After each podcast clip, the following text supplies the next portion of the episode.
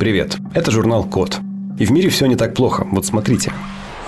Значит, российские ученые, это МИСИС, Московский институт стали и сплавов, и Южноуральский государственный университет, вместе, вот у них есть рабочая группа, они сделали материал, который будет очень хорошо применим в беспроводной связи. В чем проблема? Вот вы, например, хотите сделать мобильный телефон, и вам нужно придумать, из какого материала его, собственно, сделать. И у вас есть много разных вариантов, но одно из главных ограничений, у вас где-то в этом телефоне должна быть антенна, которая принимает и передает сигналы. И эта антенна должна быть установлена там, где до нее, как сказать, чтобы она могла принимать и отправлять радиоволны. Если, например, вы эту антенну засунете в стальной корпус, то с радиоволнами там будет проблема, потому что сталь очень хорошо задерживает радиоволны, там электромагнитное излучение уходит в корпус, и сталь как бы экранирует. Плохо их пропускает, да? Они уходят в нее. Там, или в металлическую решетку, или в какой-нибудь там еще сплав. Ну, то есть металлы в основном довольно существенно поглощают волны. Поэтому, кстати, во всех айфонах, если вы помните, да на самом деле в любых э, беспроводных устройствах Apple, которые сделаны, например, из алюминия, там всякие алюминиевые сплавы, там всегда будет маленькая прорезь с пластиковой вставкой. Потому что если убрать эту пластиковую вставку, за ней будет что? Антенна. Потому что если поставить антенну в любом другом месте, алюминий все его, ее излучение поглотит. А пластиковая вставка, она его не поглотит. Соответственно, общение между, например, вашей Apple клавиатурой и компьютером идет через маленькую такую пластиковую щелочку, через которую радиоволны могут долететь до вашего Мака. Потому что вся остальная клавиатура – это сплав там, из какого-то алюминия или магния или чего-то еще. Проблема, да, что для радиоустройств тебе нужны, нужен специальный сплав, который пропускает волны. Так вот, ребята из МИСИСа и Южноуральского университета сделали материал на основе э, сплава под названием гексоферит бария. Я понятия не имею, что это, и вы тоже, поэтому неважно. Пусть был какой-то материал. Это было соединение некого железа, ну, обычного железа и бария. Там у него какие-то хорошие магнитные свойства, высокое удельное электрическое сопротивление. Его используют давным-давно. И вот на основе вот этого гексоферита бария сделали специальный композит, у которого низкие диэлектрические и магнитные потери в э, определенном диапазоне радиочастот. То есть там какие-то другие частоты, может быть, в нем тонут, может быть, там он их плохо проводит. А вот те диапазоны, то, те частоты, которые нужны, например, для 4G, 5G, для всяких, ну, там, высокочастотных, высокоскоростных соединений, они там собственно, хорошо проходят. И благодаря этому сплаву можно собирать, например, корпус или вставки в корпус из, эм, ну, с этими антеннами, и у тебя будут классные компоненты, которые хорошо, шустро общаются по радио друг с другом. Так что в России сделали штуку, которую можно, в принципе, использовать во всем мире для нового поколения смартфонов с 5G, 6G, 10G и так далее ребята в Барселоне, Политехнический университет Каталонии. Значит, там сидели студенты, пилили свои какие-то там очередные исследовательские проекты, пилили-пилили и придумали детскую игрушку робота, который, по идее, ну, по их задумке, должен обучать младенцев, ну, которые ползают, да, а, навыкам ползания и ходьбы. Идея в том, что это... Ну, вы наверняка видели этих роботов. Это такие, знаете, роботы на, так, на какой-нибудь базовой плоской платформе. Там у них четыре колеса, какой-то процессор, там камеры какие-то. И, то есть, этот робот может... Ну, в самой базовой версии вы можете даже в России купить такие наборы для сборки. Там у компании Амперка они есть, там у многих других. То есть, робот может, например, ехать, видеть перед собой препятствия, объезжать препятствия. Ну, короче, типа, как будто бы даже видеть. Но обычно у дешевых роботов там эти э, датчики близости такие же, как на ваших э, парктрониках. Это просто ультразвуковой датчик, который пуляет перед собой ультразвуковую волну, она отлетает от ближайших объектов, долетает обратно, и робот видит, а, передо мной какое-то препятствие, и там, например, его останавливается перед ним или пытается объехать. Ну, то есть, это стандартная, стандартная идея. Сто лет уже в обед эта идея, ничего нового. Ну, так вот, ребята из э, Каталонского университета решили вместо э, ультразвуковых датчиков, дальномеров, да, поставить камеры и на камеры накатить машинное зрение зрение, чтобы это машинное зрение видело, что перед ним человек, перед этим роботом, и в зависимости от там, настроек либо догоняло человека, либо убегало от человека, а, ну и как бы от младенца, соответственно. То есть там есть робот, у него есть камеры, камера это видит, что перед ним младенец, и в зависимости от настройки, там, младенец к ней ползет, она такая, о, я, пожалуй, от тебя убегу, и начинает убегать, а, ну, медленно уезжать. Или наоборот, начинает догонять там младенца, и младенец сам пытается от нее убежать. Ну, как бы прикольная идея, смешно, там все, конечно, это пока что прототип, это выглядит все ужасно крипово. Все там провода наружу, все детали наружу. То есть это пока не игрушка, это просто технический прототип ну, от студентов политеха. Но если это превратится в игрушку, ребята не, не понимают одну вещь. То есть сразу видно, что у ребят нет детей. Когда дети начинают ползать, они и так везде поползают. И еще один момент. Дети очень быстро врубаются, в чем смысл той или иной игрушки, и она им очень быстро перестает быть интересна. Вот такие дела ребята в Цензинском технологическом университете задались вопросом, как можно определять эмоции глухих людей. Потому что проблема в том, что глухие люди выражают свои чувства не так, как э, обычные люди. У них там особенности с восприятием информации, с передачей информации. Они не слышат звуки голоса, и они не могут, собственно, управлять своими звуками голоса так, чтобы достоверно передавать информацию. То есть людям же передавать эмоции и понимать эмоции, это что же навык? Это вообще ни разу не естественное какое-то проявление людей, которое э, там с рождения есть. Нет, люди этому учатся. То есть у них эмоции есть, а вот проявление эмоций – это навык. Так вот, что сделали китайцы. Они взяли группу из э, глухих студентов, замерили им с помощью электроэнцефалограммы активность мозга, чтобы понять, как мозги, их мозги создают э, э, как бы, какую сигнатуру эмоций. То есть, как по электроэнцефалограмме понять, что человек сейчас испытывает. Сравнили это, смечили с тем, как обычные люди без нарушений слуха воспринимают и проявляют эмоции. Все собрали через кучу алгоритмов и уже получают точность более 60%.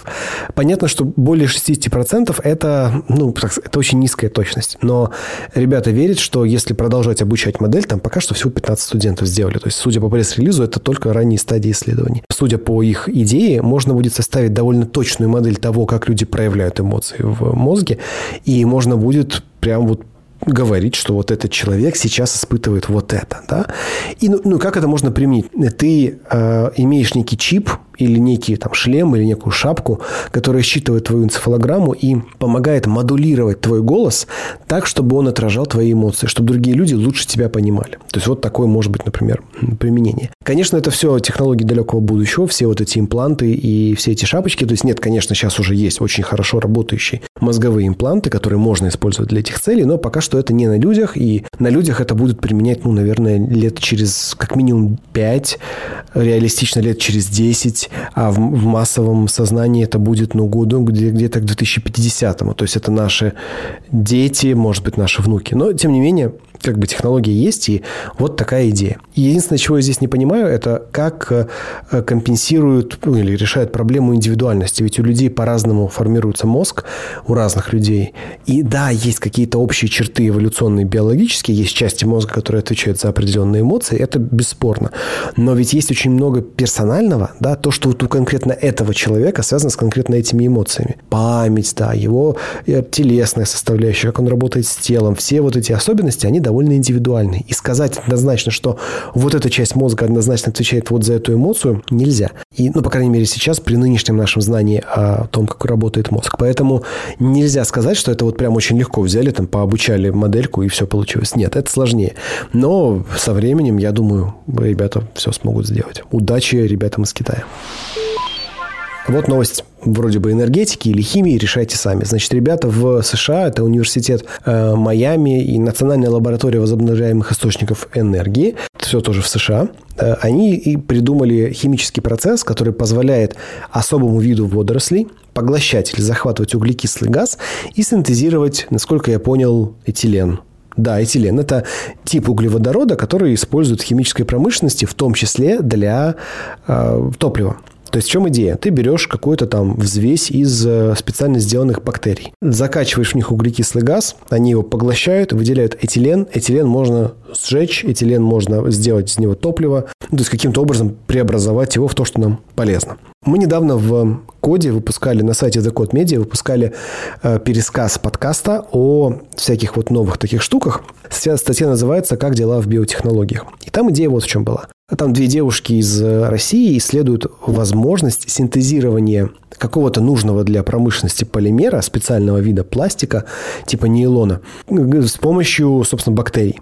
И они рассказывают такую вещь, что смотрите, существует процесс, когда ты берешь бактерии, особым образом их генно там модифицируешь, что-то с ними делаешь, и они начинают получать там на вход какой-нибудь мусор, который не нужен по какой-нибудь промышленности, и выдавать что-то ценное. Например, там этилен или э, какой-нибудь, не знаю, этанол или ну, какие-то, в общем, органические соединения. Все хорошо в теории, но для того, чтобы это было осмысленно и нужно промышленности, должно сложиться несколько факторов. Первый фактор. Эти бактерии не должны мутировать, потому что ты же как бы заставляешь бактерии делать работу, которую они бы в обычной жизни не делали. Поэтому они со временем, там они же быстро умирают, возрождаются, умирают, возрождаются. И через какое-то количество поколений, то есть в некоторых случаях за несколько часов, у тебя народилось уже поколение бактерий, которые не хотят есть старый мусор, который ты им скармливал. Они уже хотят какое-то другое сырье использовать для того, чтобы вырабатывать нужные, нужные ресурсы. То есть они как бы сопротивляются тому, что ученые с ними делают. Это раз. Второе. Нужно поддерживать жизнедеятельность этих зараза бактерий, потому что они же живые, они же умирают со временем, да? Они должны размножаться, им нужна правильная среда, правильная температура. Как бы там сложный технологический процесс, который требует как бы поддержания жизни в этих вот бактериях, чтобы они производили нужное. Ну и самое главное – это цена. Потому что если ты производишь за 10 долларов, например, вещество, которое у тебя стоит 10 долларов, а получить его из нефти, например, стоит 10 центов, то это абсолютно бессмысленно экономически. Поэтому если ты там 25-литровую банку сделал за, за цену, которая слишком высока, у тебя это не попрет.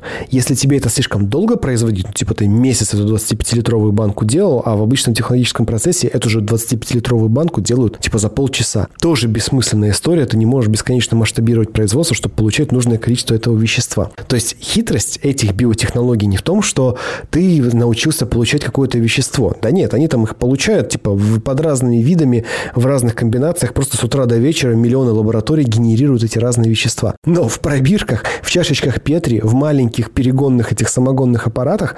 То есть, да, они это получают, но в непромышленных количествах и с непромышленным качеством. В общем, задача нетривиальная. Надо здесь надеяться на то, что ребята в США получили экономически целесообразный способ генерировать, что они там, этилен, да. И бактерии эти нормальные, выносливые, и они не мутируют, и этилен нормальный, и этилен недорогой. Вот. Ну, и еще есть одна мысль такая, что да, мы, конечно, говорим про то, что углекислый газ – это один из там главных парниковых газов, но не, не главный. На самом деле метан имеет гораздо больший парниковый эффект, и его тоже производится на планете Земля очень много, из-за сельского хозяйства в частности. Поэтому помимо работы с углекислым газом, надо еще что-то делать с метаном. Ну и вообще, как бы в целом, проблема энергетики и экологии, она не такая простая, как «а давайте заберем весь углекислый газ и сделаем из него топливо». Не-не-нет. Мы, конечно, выбрасываем много лишнего углекислого газа. Конечно, было бы неплохо сразу же на тех заводах, на которых он выбрасывается, сразу пропускать их через какие-нибудь бактериальные специальные фильтры, которые бы сразу выделяли тебе этилен, из которых бы сразу бы шло энергоснабжение этого же самого завода, безусловно, это была бы просто фантастика. Но пока что проблема не решена, пока что таких технологий нет. Мы очень надеемся, что они появятся. Ну и дай бог, чтобы это со временем стало ну, просто реальностью нашей жизни. Было бы очень здорово. Новости из мира батарей. В Корейском институте, в Южной Корее, естественно, придумали гибкую батарею, которая умеет изгибаться и растягиваться, как змея. Ну, на самом деле, там никакой супер магии, там просто взяли маленькие-маленькие полимерные э, батарейные элементы, ну, накопители, да, и соединили их таким образом, на таких там механизмах, на шарнирах и так далее, чтобы оно все вместе выглядело как, ну, как будто бы как змея. То есть иметь свойства, похожие на свойства змеи, то есть уметь немножко растягиваться и немножко сгибаться. То есть это не новый принципиальный тип батареи, это не типа пластилиновая батарея, которая хранит в 10 раз больше энергии и при этом растягивается и мнется там как, как, как, как безумно. Нет, такого пока что нет. Просто придумали организацию ячеек для хранения электричества, э, хранения энергии в виде типа как бы змеиной чешуи, благодаря которой вот эта вся конструкция имеет некую степень гибкости. Нет, ну, безусловно, это удобно. Если ты делаешь, например, протезы, или ты делаешь экзоскелеты, или роботов делаешь, или мягких роботов тем более, тебе нужны источники питания, и тебе нужно, чтобы питание было, ну, как бы у тебя, не знаю, маленький робот, и к нему прицеплена огромная батарея. Ну, это же непрактично. Тебе, ну, причем эта батарея, она, она еще не, не гнется, она еще там не адаптируется по форме, то есть глупости, да. Поэтому это, в принципе, полезная штука для робототехники, для устройств реабилитации. Классная вещь. Так что, Южная Корея, спасибо. Спасибо вам за технический прогресс. А вот странная новость. Международная группа инженеров придумали летающий микрочип. Ну, значит, в чем идея? Они взяли, а, ну, за пример, естественно, летающие, ну, например, там, семена одуванчика или семена клена. Ну, вот эти, вы знаете, пропеллеры такие, тух-тух-тух, которые летают. Это вертолет. И они взяли, вдохновились этой штукой и сделали похожую конструкцию – в виде, ну, как бы трех лопастей, скажем так, да. И эти три лопасти, они из какого-то легкого материала сделаны, и а, если их распылить в воздухе, они будут долго в этом воздухе кружить и падать, падать, падать, медленно, медленно, медленно. И за счет того, что они падают, у них будет вырабатываться некоторое электричество, и это электричество будет запитывать маленькую какую-то там микросхему на этом маленьком лепестке. А, и, ну, например, там будет микропроцессор, какая-нибудь антенна, которая сможет, например, отправлять данные о качестве воздуха, например. Или отправлять данные о том, там, не знаю, как, э, какая температура или плотность, или твердые частицы в воздухе, ну, что-то такое. И это все, конечно, очень прикольно. Ну, то есть можно представить, что летит вертолет над городом, да, и распыляют эти штучки, они медленно падают на землю, и пока они падают, они замеряют качество воздуха. Все хорошо. У меня вопрос. Ребята, вы в воздух запускаете огромное количество микрочипов. Вам ничего не, как сказать, вас ничего не смущает. Не, ну они там говорят, что это сделано из биоразлагаемых материалов, которые там то все, пятое, десятое. Нет, я все понимаю, да.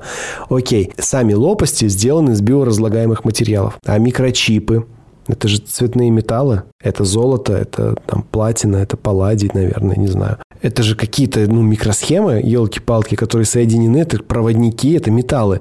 То есть вы выплевываете в воздух огромное количество маленьких вертолетиков, которые окажутся у людей в дыхательных путях, в глазах, в ушах, которые окажутся в кишечниках животных, в кишечниках птиц. В общем, не, наверное, это для каких-то целей нужно, там, наверное, для мониторинга каких-то сложных условий и так далее, но я прямо вижу, как, это, как э, эти чипы просто ими загадят в воздух, в воду, почву. Ну, то есть в городах, где будут распылять эти летающие чипы, мне бы очень не хотелось жить, честно говоря.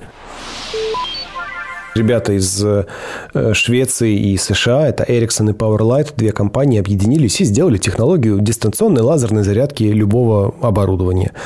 Значит, что это такое? Ну, вот стоит у тебя, например, в чистом поле станция 5G, а в прямой видимости от нее в этом же чистом поле стоит другая станция 5G. И там дальше вот так они стоят друг между другом и друг на друга светят лазерами. И вот эти лазеры, они за счет того, что, собственно, это концентрированный пучок энергии, он долетает до датчика и преобразуется на этом датчике в электричество, которое питает это устройство. Все в этой идее хорошо, но несколько вопросов. Во-первых, окей, у тебя в чистом поле стоит э, станция. А что, если что-то встанет между этой станцией и, ну, типа, источником лазера и приемником лазера и создаст, ну, как бы помеху? Что у тебя, зарядка прекратится, наверное, да, надо думать. Окей, ну, то есть э, это явно не, не способ запитывать устройство, это способ подзаряжать устройство. Ну, хорошо, как бы нормально, логично.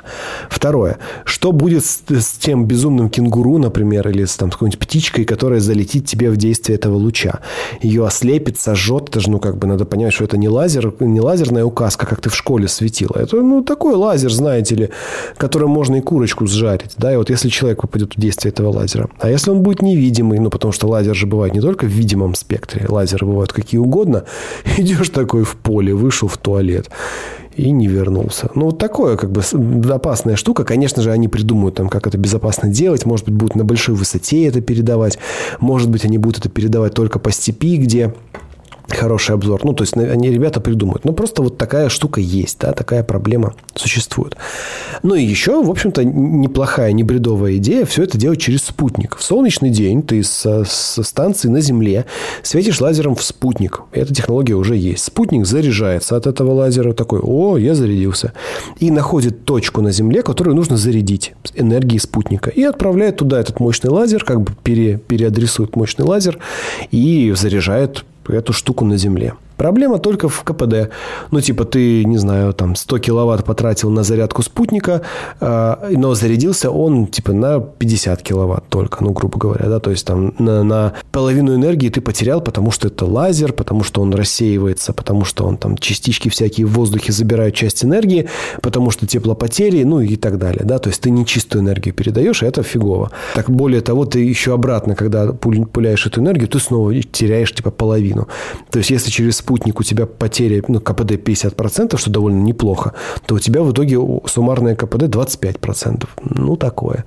Конечно, прикольно думать, что ты можешь зарядить свою там какую-нибудь базовую станцию, стоящую в чистом поле, просто с помощью лазера, который стоит в 25 километрах. Это прикольная идея, действительно. И, э, ну, интернет в пустыне, особенно интернет там на хайвеях американских, почему бы как бы и нет, понимаете? Другое дело, если ты, например, хочешь запитать что-то на Луне или на Марсе – вот это интересно. Ну, то есть, представьте себе, берешь, светишь лучом с Земли на Марс и заряжаешь там станцию 5G. И тиктокеры на Марсе могут снимать свои тиктоки и отправлять нам. Какая будет жизнь?